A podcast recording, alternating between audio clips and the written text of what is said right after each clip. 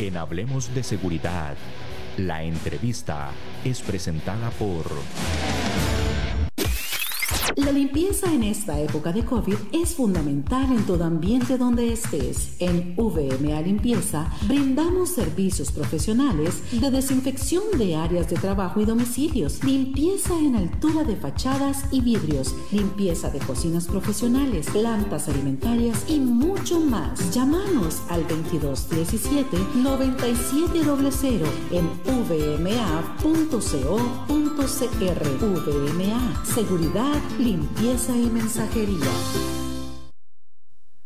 A partir de este momento damos inicio a la conversación, a la entrevista con nuestra invitada especial, la licenciada Marcela Ortiz, subdirectora del ICE. Licenciada, muchísimas gracias por acompañarnos nuevamente en el programa, hoy hablando de igualdad de género y un tema importantísimo y también queremos hablar un poquito sobre una entrevista, un reportaje que le hicieron a usted en una para el Comando Sur, un documento presentado por ellos. Ya ahorita hablamos a, hablar de eso. Primero que nada, darle la bienvenida. Hola, buenos días. Muchísimas gracias por la invitación. Aquí estamos a la orden. Muchísimas gracias, doña Marcela, que saca un ratito de su tiempo para conversar con nosotros.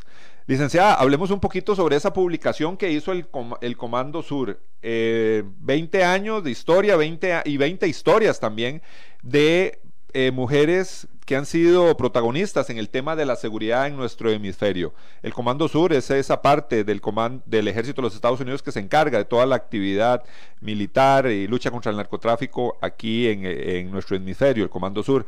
Coméntenos un poquito sobre esa importante entrevista en ese documento publicado por ellos.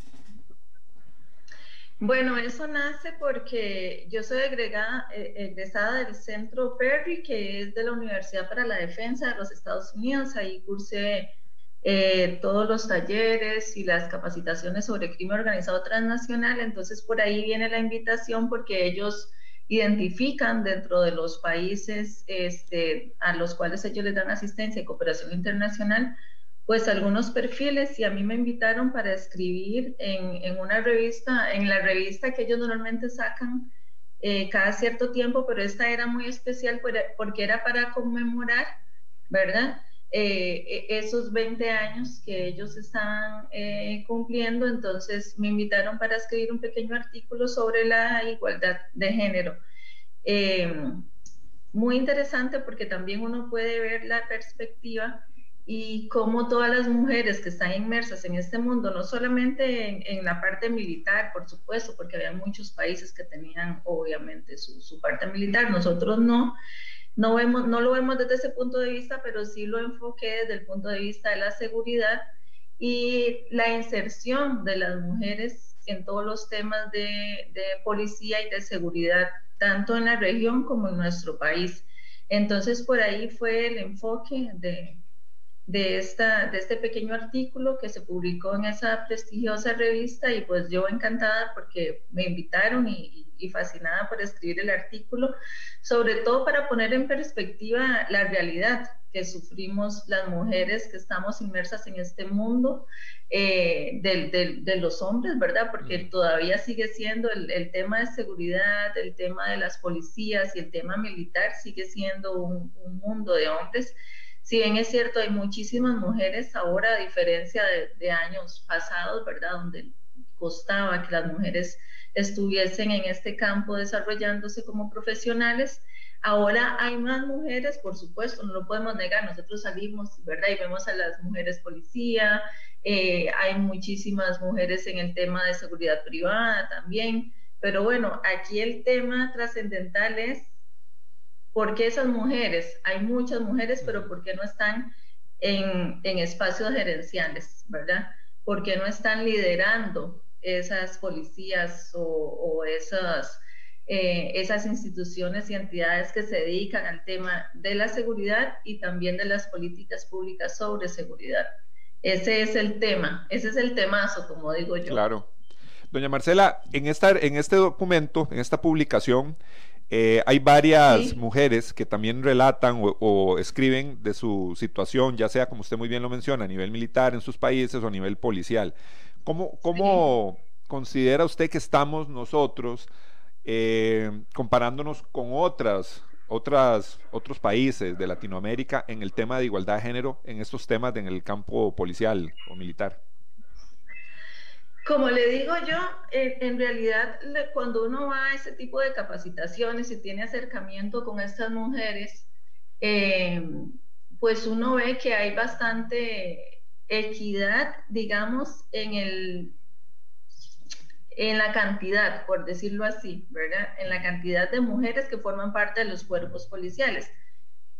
La cosa es cuántas de esas mujeres llegan a esos puestos de líderes. Es ahí donde está el meollo del asunto y es ahí donde vienen todas las propuestas que hemos tratado de, trabajar durante los últimos años, cómo poner, ¿verdad? Cómo subir a las mujeres para que no solamente estén en esos espacios eh, básicos, eh, y cómo podemos ayudarles nosotros desde las políticas públicas, ¿verdad? Para que ellas puedan subir eh, a ser líderes, a, estar en la toma de decisiones, no solamente a ser mandadas, sino también a mandar.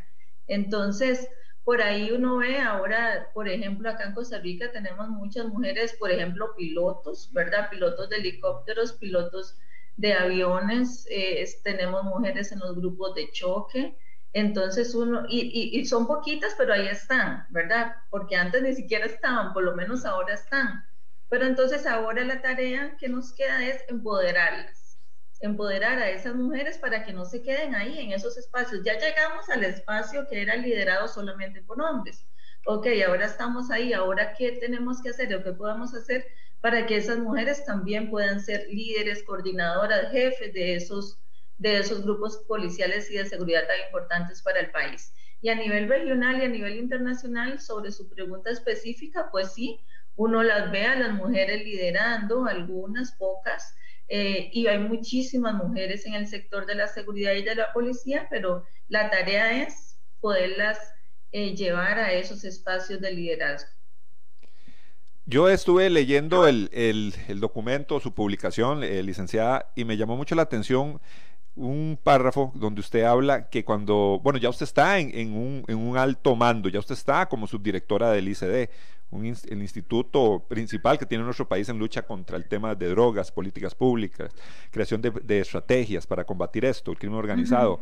Usted decía, llegar a las reuniones, lo que sobran son hombres en las mesas, ¿verdad?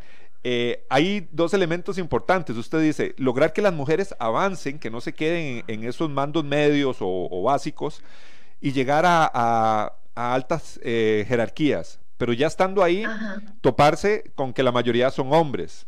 Yo me imagino que eso ha sido un reto para usted también importante y que se van a topar, a como está la situación por el momento, muchas mujeres que logren acceder a esos eh, puestos de alto mando. Sí, y sobre todo en el tema de narcotráfico, porque sí tenemos algunas mujeres que son líderes en, otras temáticas a nivel, por lo menos, del Ministerio de Seguridad Pública. Tenemos eh, algunas directoras de región y, otros puestos importantes, pero en el tema específico de narcotráfico, pues sí. Eh, la verdad yo ya me acostumbré, pero sí es, eh, digamos, extraño, ¿verdad? Poder llegar a una mesa eh, de trabajo, como las que normalmente nosotros tenemos casi que, todos los días, llegar a esas mesas, a esas reuniones de trabajo donde estén todos los directores de las diferentes entidades que tienen que ver con el tema de narcotráfico, eh, desde el ministro de Seguridad hasta, hasta, hasta las personas que están operativizando alguna cuestión en particular, ¿verdad? Entonces, ¿cómo podemos, como cuando yo llego a esos lugares, solamente soy, hay dos mujeres ahí o tres mujeres, pero resulta que en la mesa sentada solamente estoy yo, las otras dos mujeres que están ahí están sirviendo el café. Entonces yo quisiera que esas señoras que están ahí sirviendo el café estuviesen conmigo ahí sentadas también tomando decisiones, ¿verdad? Y que no, y no solamente sea yo la representante de las mujeres en esas mesas, sino que estén muchas mujeres ahí. Pero eso es muy difícil, todavía vea que estamos bien lentos, o sea, eh, no hay equidad todavía en esos puestos de liderazgo. Podemos estar llegando o caminando, porque todavía creo que todavía no llegando, pero por lo menos sí enfocándonos y caminando hacia puestos de mujeres policías. pero que esas policías y de seguridad, ¿verdad? Porque, por ejemplo, yo no soy policía, si bien he estudiado muchas cosas que tienen que ver con, con policía, yo no soy policía, pero si estoy en este mundo de la seguridad y de las políticas públicas sobre seguridad narcotráfico. Entonces todavía es peor, porque resulta que todas las demás personas que están en esas mesas, en esos tomadores de decisiones, son tomadores de decisiones a nivel operativo y son policías y además son hombres. Entonces, ¿cómo romper, verdad, esos paradigmas? ¿Cómo poder ser escuchada? Yo no me puedo quejar porque la verdad no me puedo quejar de ninguno, siempre súper respetuosos, escuchan mis ideas, las toman en cuenta, pero bueno, es que e, esa no es la idea, la idea es que haya más mujeres en esas mesas, que haya más mujeres en esos en esos grupos de trabajo, que haya más mujeres liderando, orquestando esas ideas para que luego se puedan ejecutar en el campo también por otras mujeres y hombres. Porque aquí es el, el tema, Juan Elge, no es que hacemos reuniones de mujeres policías, es que tienen que haber reuniones de hombres y mujeres policías. ¿Por qué? Porque ellos tienen que escucharnos, ellos tienen que escuchar la realidad de sus compañeras que están en el campo, que no físicamente no podemos negarlo, somos diferentes Físicamente somos diferentes, pero las oportunidades deben de ser iguales, tanto para ellos como para nosotras. Entonces acá lo importante no es que hayan grupos específicos de mujeres, es que hayan grupos que estén este, mixtos, ¿verdad? De, ambos sexos, femenino y masculino, y que ahí, que en esos grupos se escuchen tanto a los hombres como a las mujeres en sus diferentes realidades y ellos también puedan tener eh, esa cultura, esa cultura de igualdad dentro de sus lugares, dentro de sus oficinas, dentro de sus cuerpos policiales. Entonces, por ahí es más o menos donde va la idea de, esas mesas de trabajo, que esas mesas de trabajo no solamente estén este, ocupadas por una o por dos mujeres, sino que también en esas mesas de trabajo de liderazgo haya igualdad de género. Me comentaba en algún momento la jefa de seguridad de la Asamblea Legislativa que las primeras reuniones de coordinación que hacía, que hacía ella o donde participó para temas como el primero de mayo, temas de algunas manifestaciones ahí fuera de la Asamblea Legislativa o visitas de presidentes, me comentaba ella que cuando ella entraba a la reunión y no la conocían, pensaba que era la secretaria y no le hablaban esperando a que llegara el jefe de ella, ¿verdad? Asumiendo de que ella no era la, participante directa o, era la jefa de seguridad, imagínate. Sí, es que ya eso, ya eso está como inmerso en la cultura, por eso le digo yo que aquí todo es educación. Por ejemplo, aquí de vez en cuando este, la secretaria acá de la oficina hace teletrabajo, entonces si suena el teléfono yo voy y, lo contesto, o sea, el teléfono de ella es el teléfono de la oficina, ¿por qué no lo voy a contestar? Entonces, en muchas ocasiones, si no es que la mayoría, cuando yo contesto el teléfono, este, entonces sí es, seguramente es alguien que quiere sacar una cita con, con alguno de los dos directores de acá, ¿listo? Entonces yo contesto y me dice, ¿me podría dar el número, me podría dar el nombre del director? ¿Verdad? Siempre del, del director. ¿Me podría dar el nombre del director? Siempre yo, sí, claro, yo solo, ah, muchas gracias, ¿cuál es su nombre? ¿Verdad? Ya, yo le digo, muchas gracias, eh, ¿verdad? Pero ellos nunca, la gente llama y nunca dice, este, ¿me podría dar el nombre de la directora? generalmente generalmente esperan que sea un hombre. ¿verdad? Ahí en esos lugares, entonces es como automático, es muy, muy cultural. Claro. Generalmente llegar a una oficina o a una delegación policial, por ejemplo, sabemos que la directora regional, creo que de Cartago es una mujer, pero por lo general. Sí, ahora sí, en Punta Arenas está Erika y hay otro, otro par también. en, en, una situación dada, nosotros vamos a una delegación de policía, a cualquier situación, a una sede regional, y vamos como predispuestos a que nos vamos a topar un hombre. Eso es lo que pasa, ¿verdad? Vamos a tocar la puerta y pensamos que nos va a atender un hombre. Y esas son las cosas que nosotros eh, tenemos que, cambiar, porque muy bien lo acotas, eh, lo, estás, lo estamos, eh, vos lo estás tocando. Estamos hablando de puestos de liderazgo. Estamos acostumbrados a ver mujeres policías, muchachas muy jóvenes, patrullando aquí las, las calles, ¿verdad? Ahora hay muchachas muy jóvenes, en el OIJ también, ¿verdad? Un montón de muchachas andan trabajando en la calle. Pero sí, exactamente, ya cuando vemos ese puestos de liderazgos, lo que esperamos o nuestro inconsciente nos dice, me voy a topar y voy a hablar con un hombre. Y eso es precisamente lo que hay que luchar en estas cosas, eh, eh, licenciada. Sí, es eso, es crear esa cultura. Por eso, este, en todas las las capacitaciones y en todos los grupos que nosotros estamos coordinando para este tema de igualdad de género, lo hacemos desde varios puntos de vista, desde el punto de vista de la operatividad, es decir, quiénes son los que están ahí en el campo liderando a nivel policial, pero también desde el punto de vista de los recursos humanos y de la administración de, esos, de esas entidades y también desde el punto de vista de la academia, por ejemplo, este último proyecto que vamos a hablar ahora lo estamos eh, trabajando desde la Academia Nacional de Policía también. ¿Por qué? Porque ahí es donde se van a formar. Se van a formar no solamente las mujeres policías, sino también los hombres, sus compañeros, los que van a estar trabajando con ellas el día a día. Entonces eso también es muy importante, poder desde la Academia de Policía forjar esas mentalidades, crear cultura organizacional en el tema de igualdad de género y que también cuando lleguemos al, tema de, de, reclutamiento y selección, toda la parte administrativa, esas personas que están liderando estos concursos de reclutamiento y selección para escoger a personas que van a ser policías en el futuro, también todo ese reclutamiento esté con la perspectiva, esté trazado con todo el tema de igualdad de género, porque si no, entonces caemos exactamente en lo mismo.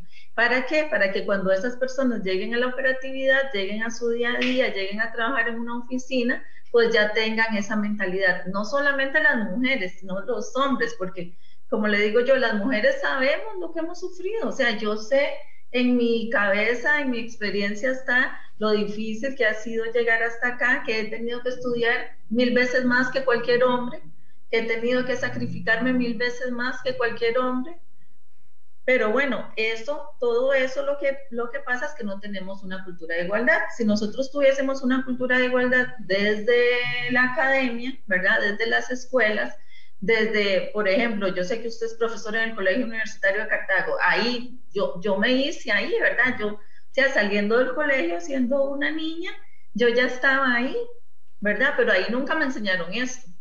Nunca me enseñaron que yo me iba a desarrollar en este mundo de líderes policiales hombres, ¿verdad? Porque eso es lo que tenemos, ese liderazgo está tomado por los hombres todavía. Eso a uno no se lo enseñan, pero qué importante sería que desde, desde esas escuelas, ¿verdad? Desde esas academias, desde las universidades, donde, donde preparan a las personas que van a ser policías y van a estar en el mundo de la seguridad, pues desde ahí nos enseñen esa igualdad de género tener esa cultura, esa mentalidad de que si soy un hombre policía y llega una compañera policía, pues cómo la tengo que tratar desde el punto de vista de la igualdad de género. En las oficinas, qué condiciones tenemos que tener para las señoras eh, que están, eh, eh, que son lactantes, que son mamás lactantes de, de, bebés, ¿verdad? ¿Qué condiciones tenemos que tener para las compañeras que están embarazadas?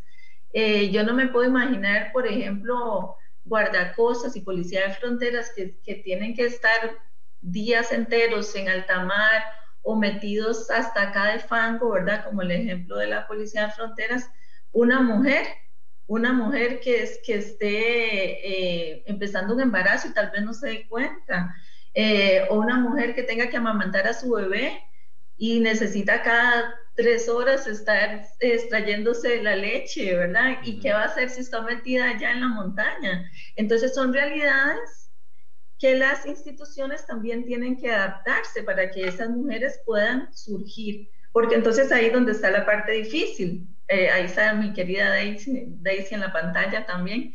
Este, e, esa parte es muy difícil. ¿Por qué? Porque si no hay esa igualdad, ¿verdad? Si los hombres mismos no tienen ese sentimiento o ese sentir de que las mujeres, sus compañeras policías tienen esas necesidades, pues qué difícil también para ellas. Porque entonces van a decir, ah, no, es que es una problemática, es que es una reclamona que anda reclamando. Pero es que no, es que es una necesidad que esa persona, que esa mujer policía tiene. Entonces es, es, es bastante difícil, pero yo creo que desde el punto de vista de la educación tenemos que empezar, porque si no, entonces eh, eh, crecemos mal, crecemos mal y, y eso es lo que estamos viviendo ahorita. Marcela, vos ahora tocaste el tema del el Colegio Universitario de Cartago como poniendo ejemplo de lugares, este colegio universitario donde muchas, muchos jóvenes van y se preparan en el tema de investigación criminal. Me parece que hay, hay generaciones nuevas, definitivamente el estar ahí en las clases, ver que hay casi que la misma cantidad de hombres, de jóvenes, que de, de mujeres, de muchachas, también nos dice que la, esa igualdad de género, aparte de que hay que trabajarla mucho desde la parte institucional, eso no queda ninguna duda, también yo creo que a nivel de generación se puede, se puede estar viendo un cambio. Es más, eh, les comento, el primer trabajo mío a nivel policial fue en la PCD, por, en el año 2000, 2000, si no me equivoco, y habían como tres compañeras nada más. Y a nivel operativo era súper importante tener mujeres dentro de, este cuerpo policial, porque para trabajos encubiertos, ir a ciertos lugares, investigaciones. En ese momento era muy, muy, difícil. Eso que acaba de tocar. ¿Verdad? Era muy difícil. Yo creo que el trabajo institucional es fundamental, lo que ustedes comentan, y para hablar también del, del, del programa que están desarrollando. Pero me parece que viendo ya la cantidad de mujeres que están integrando las universidades, que se están especializando en investigación criminal, en criminología, me parece que las generaciones también van cambiando. Sí, claro, por supuesto. Imagínate que yo hace, de no sé, cuando estuve, hace 25 años, que fue alumna del, colegio universitario, seguramente, o más, no sé, qué horror, ya, ya ni me acuerdo.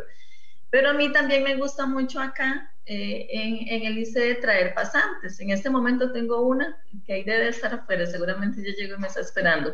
Eh, tengo chicas, normalmente traemos de los dos, ¿verdad? Mujeres y hombres, pero, pero a mí me encanta sentarme y escucharlas y hablar con ellas y preguntarles eh, qué pretenden, por qué estudiaron o por qué están estudiando investigación criminal, qué, qué tienen en sus cabecitas, este, por qué quieren, si es que quieren ser policía o a dónde quieren trabajar. Y, igual, ¿verdad? Eh, yo creo que el sentimiento hace 25 años que yo estuve o, más y ahora es prácticamente el mismo. Eh, esa razón de, ¿verdad? Esa razón de que quiero estudiar investigación policial o que quiero ser policía o de que me encanta este mundo de, ¿verdad? de la acción y que todo el asunto, porque ellos piensan en sus cabezas otra cosa que no es la realidad que tenemos acá, pero bueno, también eso hay que enseñárselos y, tener, y, y, digamos que ubicarlos un poquito en el mundo laboral que está hoy día desarrollándose en estos temas. Pero más allá de eso, Igual, ¿verdad? Cuando eh, las chicas vienen o los chicos, pero sobre todo las chicas, yo las, las hablo con ellas y las preparo y les digo, vean, van a encontrar esto y esto. Eh, normalmente van a venir ciertos hombres a preguntarles esto, ¿verdad? Porque es así, o sea, los, los, también es como, como que a los hombres les encanta que las mujeres estén inmersas en ese tema pero también es ese encantamiento como que las hace tal vez más atractivas, más interesantes, y entonces ellas también están un poco más vulnerables a, eso, ¿verdad? Entonces, eh, que una mujer esté estudiando investigación criminal o que sea policía, a un hombre le atrae, por supuesto, ¿verdad? Pero esa, esa, ahí es donde la mujer tiene que tener muchísimo cuidado, porque entonces, ¿cómo no, no llevarse, ¿verdad? No arrastrarse por esa atracción que está teniendo el hombre sobre ella y ella ubicarse dentro, del, dentro de lo que está estudiando, dentro de lo que va a trabajar, que hay que ubicarlas ahí porque va a estar en un mundo de hombres. Y es difícil desde todos los puntos de vista, Juan porque es que es desde la realidad, es la realidad, ¿verdad? Y yo les voy a hablar aquí francamente, es difícil no solamente el posicionarse, sino también el sobrevivir en ese mundo de hombres uno como mujer, ¿verdad? Entonces, para ustedes, ustedes seguramente ni se dan cuenta porque simplemente de es el día a día y hacen y vienen y más sobre todo en las policías que son operativas. Pero uno que está ahí, ¿verdad? Eh, yo que lo veo todavía más porque yo lo puedo ver desde las políticas, ¿verdad? Yo, lo, yo puedo ver desde a todas las, las, policías y pudo ver a todas las mujeres que están insertas en ese mundo, qué tan difícil es sobrevivir ahí para que luego no tengan que demandar o ser demandadas desde el punto de vista de acoso sexual o de acoso laboral. Es como también uno tiene que ubicarse como mujer que está metida en ese, en ese mundo de hombres. Y ya por estar metida ahí, hay que tener eh, muchas herramientas para poder sobrevivir desde todos los puntos de vista, como le digo. Entonces también eso es súper importante para las chicas porque ellas vienen, ¿verdad? Con una mentalidad totalmente este, pura, eh, todavía no saben a qué vienen, todavía no saben qué, cuál es la realidad de ese mundo tan operativo y en ese mundo donde todavía no está preparado para recibirlas, entonces ellas son las que se tienen que preparar. Y eso también es muy importante desde el punto de vista de la academia, desde el punto de vista de las capacitaciones, desde el punto de vista de la educación. Entonces nos regresamos otra vez, ¿verdad? Lo importante que es educar tanto a los chicos como a las chicas, o sea, a los dos porque los hombres tienen que estar preparados para recibir a esas compañeras mujeres. Un ambiente laboral, relaciones interpersonales, todo esto se ve inmerso. Las mujeres que, que, incluyen o participan dentro de las fuerzas policiales en nuestro país muy bien nos lo dice la licenciada doña Marcela Ortiz, todas estas mujeres que quieren integrar los cuerpos de policía de Costa Rica. Bueno, interesantísimo el tema. Vamos a ir rápidamente a la pausa porque tenemos que hablar todavía muchísimo más sobre estos programas que se están desarrollando para poder lograr una igualdad de género adecuada en nuestros cuerpos policiales. Vamos a la pausa y ya continuamos. La limpieza en esta época de COVID es fundamental en todo ambiente donde estés. En VMA Limpieza brindamos servicios profesionales de desinfección de áreas de trabajo y domicilios, limpieza en altura de fachadas y vidrios, limpieza de cocinas profesionales, plantas alimentarias y mucho más. Llámanos al 2217 9700 en vma.co.cr. VMA, seguridad limpieza y mensajería. Doña Marcela, hablemos un poquito, hablemos un poquito sobre este programa interamericano para el fortalecimiento de la igualdad de género en las unidades o cuerpos policiales que se encargan de eh, luchar contra el flagelo de las drogas. Bueno, este programa es súper importante. Nosotros, Costa Rica, fuimos escogidos en el 2018 para formar parte de este programa. Es el programa, por sus siglas en inglés, se llama GENLEA. Eh, está patrocinado por Canadá. Canadá, eh, si ustedes ponen atención en cualquier cuestión que venga la igualdad de género, Canadá está ahí metido, ¿verdad? Ellos están mm, eh, súper adelantados en todo lo que es igualdad de género en todas las áreas, pero se han querido este, adentrar un poquito en lo que es el área de la policía y de la seguridad. Entonces, este programa es desarrollado por la CICAT OEA, que es la Comisión Interamericana para el Control del Abuso y el Uso de las Drogas de la OEA. Entonces, están inmersos todos los países del hemisferio. Sin embargo, ellos escogieron algunos países destacados en la materia y nos escogieron a nosotros, a Costa Rica, en el 2018 para formar parte de esta primera etapa de desarrollo del programa que se llama Igualdad de Género en los Cuerpos, Fortalecimiento de la Igualdad de Género en los Cuerpos Policiales que combaten el tráfico ilícito de drogas. Entonces, este, este programa eh, primero empezó con siete países, eh, por acá empezó con Argentina, Chile, Colombia, Costa Rica, Barbados, Trinidad y Tobago. Esos son los países que formamos parte de este primer, eh, de este primer acercamiento que hicieron ellos desde la CICAR. Y ahora estamos desarrollando la segunda etapa, eh, otra vez nos volvieron a escoger a nosotros, a Costa Rica, para esta segunda etapa, que esa segunda etapa ya es más de plan de acción. Pero para contarles la primera etapa, cómo surgió, cómo eh, las experiencias que tuvimos, que fueron importantísimas y de verdad que, que le tocan a uno el corazón, porque en esa, eh, vamos a ver, la idea de la primer, del primer contacto era que nosotros desde el ICD reuniéramos a las mujeres policías, representantes, por supuesto, de las diferentes, de las diferentes fuerzas policiales que combaten el narcotráfico en Costa Rica. Entonces, bueno, yo les pedí a la CICADOEA que si podemos también meter a otras policías que tal vez no, no es su día a día, pero que sí en algún momento este, de la operatividad tienen que ver, como por ejemplo Policía de Control Fiscal, que si bien es cierto, la materia no es la droga, pero ellos están ahí, forman parte de hecho de los programas eh, que tenemos nosotros de las Naciones Unidas y también no solamente el contrabando de cigarrillos y licor, sino también que encuentran droga. Entonces, nos dejaron meter a la Policía de Control Fiscal, nos dejaron meter a Fuerza Pública y por supuesto que ya las policías que por su propia naturaleza tienen que ver con el tema de drogas como estupefacientes, del OIJ, crimen organizado del OIJ, em, del Ministerio de Seguridad Pública, por supuesto que la Policía de Control de Drogas, el Servicio de Vigilancia Aérea, Guardacostas, Policía de Fronteras, todas esas policías eh, formaron parte de esta primera etapa. Lo que hicimos nosotros fue traer a, representantes que escogieran este, los directores de esas policías, traerlos como representantes eh, y, y, sentarlas, ¿verdad? El primer acercamiento era nada más sentarlas en un espacio físico que les dimos acá y preguntarles cosas básicas como eh, su nombre, este, eh, cuál era su experiencia dentro de las policías, cosas muy básicas. Porque con eso lo que se iba a hacer o lo que se hizo fue un diagnóstico para luego hacer un taller más especializado donde la CICATOEA traía especialistas en igualdad de género, en empoderamiento, especialistas eh, desde algunas asociaciones que hay de mujeres policías en todo el mundo, etcétera, etcétera. Pero entonces lo que les quería contar era eh, sobre esa primera experiencia, ¿verdad? Cuando nosotros traemos a estas señoras, habían jóvenes, no tan jóvenes, mujeres con mucha experiencia, etc. Cuando nosotros las traemos a la mesa, es la primera vez que se abre un foro de este tipo.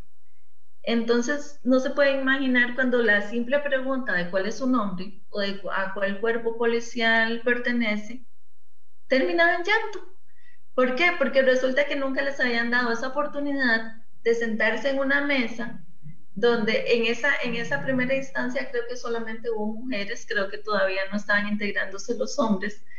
Entonces, abrir ese foro, abrirles ese chance a ellas, ¿verdad? De poder este, hablar de, de su experiencia, de su quehacer, de lo duro que ha sido estar ahí trabajando eh, eh, en las policías fue increíble. De verdad que era un espacio de, creo que como de tres horas. Y ya se nos pasó hasta la hora del almuerzo, no teníamos incluido el almuerzo y a ellas no les interesó. Siguieron hablando, siguieron hablando y siguieron hablando, porque nunca se les había dado ese espacio tan importante para que ellas, ¿verdad? Como les digo yo, era simplemente preguntarles el nombre era una pregunta de 30 segundos y resulta que duraban hasta 15 o media hora conversando porque nunca habían tenido esa oportunidad. Entonces, digo yo, wow, ¿verdad? Qué importante es eso. Algo tan simple, tan sencillo como abrir un foro, se convirtió en algo tan importante para ellas. Entonces, después de eso, eso abrió la puerta para que ya luego en el Ministerio de Seguridad pública empezaran a desarrollar un programita muy importante que se llama Pancha Carrasco, donde ellos, ellas integran a diferentes mujeres de los cuerpos policiales y les dan capacitaciones, tienen reuniones, tienen charlas, tienen acercamientos. Lamentablemente ahora con lo de la pandemia, pues eso se ha restringido un poco, pero bueno, ahí estamos trabajando para también activar un poco más estas dinámicas. Pero es eso, Juan ese simple hecho de preguntarles el nombre, ese simple hecho de traerlas y darles un café, ¿verdad? Eso fue tan importante que a mí me quedó tan marcado en mi cabeza y en mi corazón, porque de verdad que uno terminaba llorando con ellas, ¿verdad? Escuchándolas, wow, qué difícil, de verdad, qué difícil para ellas eso. Pero bueno, eso fue una gran oportunidad. Luego de eso hicimos el diagnóstico, luego de eso hicimos un taller acá en Costa Rica y nos sacamos tan buena nota que nos escogieron a nosotros para hacer el taller regional, el, taller hemisférico acá en Costa Rica. Entonces, eh, vinieron mujeres policías de, de, muchos países, de todos los países miembros de la OEA, eh, trajeron expertas internacionales para venirles a dar a ellas charlas y acercamientos, ¿verdad? De cómo desarrollarse mejor, de cómo ser líderes dentro de este mundo. Y fue súper importante. Después de eso, como le digo, ya viene esa segunda etapa que estamos iniciando apenas hemos hecho mm, dos reuniones y estamos trabajando lo que ya es el plan de acción con las policías del Ministerio de Seguridad Pública y también con el OIJ. Esas son las dos instituciones que estamos, con las que estamos liderando este, esta segunda etapa para empezar a, a, desarrollar todo lo que es más minucioso, más del día a día, todo lo que son protocolos y todo el asunto este para que la igualdad de género esté inmersa. Como les digo, no solamente en la fuerza policial como tal, sino también, muy importante, desde el reclutamiento selección, desde los recursos humanos hasta la parte de la academia de policía, que también para mí esto es lo más importante, porque si esto no nace de ahí, es muy difícil poder desarrollarlo ya a nivel operativo.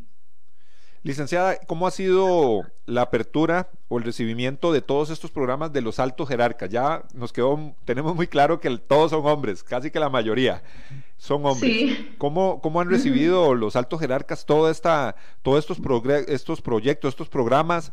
¿Hay disposición para darle continuidad a todo esto? Pues sí, desde el punto de vista, de hecho la semana pasada eh, este, enviamos desde acá, desde el ICE, un, oficio, ¿verdad? Solicitando ya directamente eh, a Walter Espinosa, el director del OIJ, y a don Michael Soto, el ministro de Seguridad, para que ellos nos dieran el aval de poder continuar con esa segunda etapa del proyecto. Y bueno, no había mandado el oficio yo, se lo juro que como el segundo del siguiente día ya tenía la respuesta de ambos, entonces para mí eso es muy positivo. Para mí eso quiere decir que ellos están, ¿verdad?, en toda la disposición de poder, este, de querer formar parte de estos proyectos. Sin embargo, el, digamos que el freno lo tenemos ya cuando bajamos, ¿verdad? A los, a los jefes directos de estas mujeres y hombres que van a participar en estos proyectos, siempre tienen algún recelo. Eh, los mismos recelos prácticamente que, que, habíamos hablado en el otro programa, de intercambio de información, de, de, de, estarnos reuniendo todos en equipo, siempre, o sea, siempre vamos a encontrar algún tipo de recelo, sin embargo, yo creo que son cosas que podemos trabajar y que estamos trabajando y que seguimos trabajando desde acá, desde el ICD, como ente rector de las políticas públicas, porque es muy importante que si esas políticas públicas no tienen el eje transversal de igualdad de género, pues tampoco van a ser funcionales.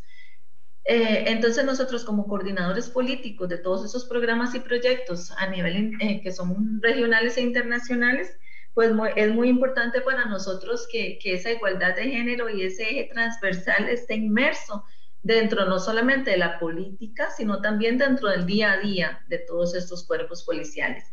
Pero sí, o sea, siempre encontramos resistencia, eso es normal, entonces ya, de todas formas, ya nosotros estamos acostumbrados a lidiar con eso.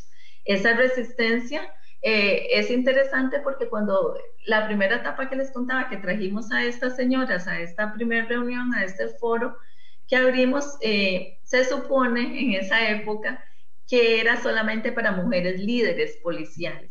Yo tuve que hablar con la CICATOEA y decirles, qué pena, señoras, y señores, pero nosotros no tenemos líderes policiales en este momento, ¿verdad? Eso fue en el 2018, no tenemos líderes policiales eh, en, esos, en, los cuerpos policiales que se encargan del, del, tráfico ilícito de drogas.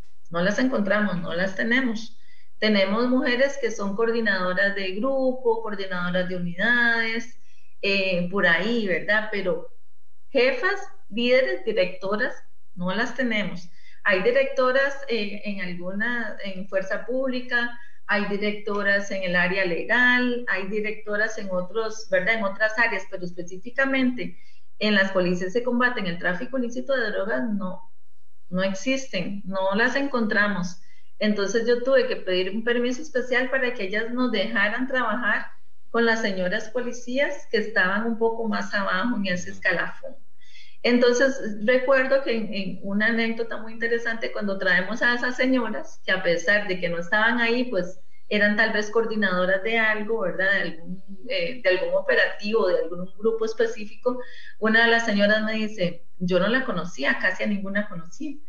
Me dice, este, eh, Marcela, es que viera que yo no sabía que yo era jefe. Hasta ayer me di cuenta que yo era jefe porque al jefe le pidieron que mandara una mujer jefe policial a este, a este foro. entonces de ahí hasta ahora, en 20 años de trabajar en la policía, me dijeron que yo era jefe, pero de qué bueno, ¿verdad? Y entonces era que ellos simplemente estaban cumpliendo con un requisito que nosotros les estábamos dando, ¿verdad? Que eran mujeres líderes. Entonces dice, ah, bueno, entonces como usted es líder, usted vaya, pero en realidad ella no tiene ese puesto de líder. Ella no, no se le paga por eso, ella no tiene dentro de su, dentro del escalafón, ella no tiene ese puesto. Pero entonces la nombraron jefe ese día para que viniera al foro de jefes policías. Entonces fue muy interesante porque, ¿verdad? ella le dolió esa acción, ese accionar de su jefatura, donde le dice, ah, vaya, porque como usted es jefe, yo no sabía que era jefe. Bueno, esperamos que esta, esta señora, bueno, asuma ese, liderazgo, ya que le, ya le abrieron una puerta, ¿verdad? Ahora que... Yo creo que no. Bueno, ojalá Dios quiera que sí. Yo creo que eso fue solo para esa reunión. Para, bueno, Sabemos que hay cosas que pasan en, cuerpos de policía, inclusive hay cursos internacionales, nos hemos dado cuenta donde se necesita algún tipo de rango y ahí lo mandan, le dan el rango y una vez vaya para el curso. Ah, Todo eso pasa. okay. y, sigue pasando, que es muy lamentable. Falencias que de ahí tenemos en los cuerpos de policía. Vamos a ir a nuestro segmento de redes sociales antes de seguir conversando con la licenciada Marcela Ortiz, subdirectora del ICE. Estamos hablando del fortalecimiento de la igualdad de género en unidades policiales. Estamos enfocándonos, el programa habla mucho de unidades policiales que trabajan en contra del narcotráfico. Aquí estamos hablando en general en todos los cuerpos de policía. Hemos conversado con doña Marcela.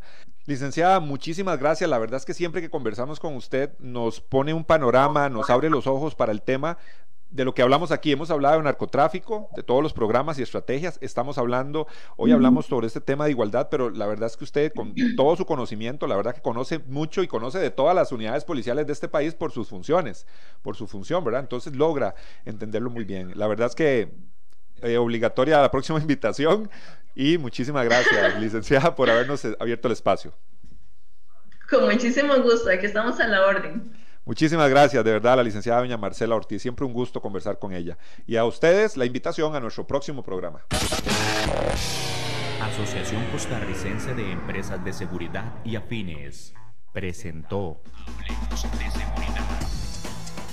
Hablemos de Seguridad. Conaces.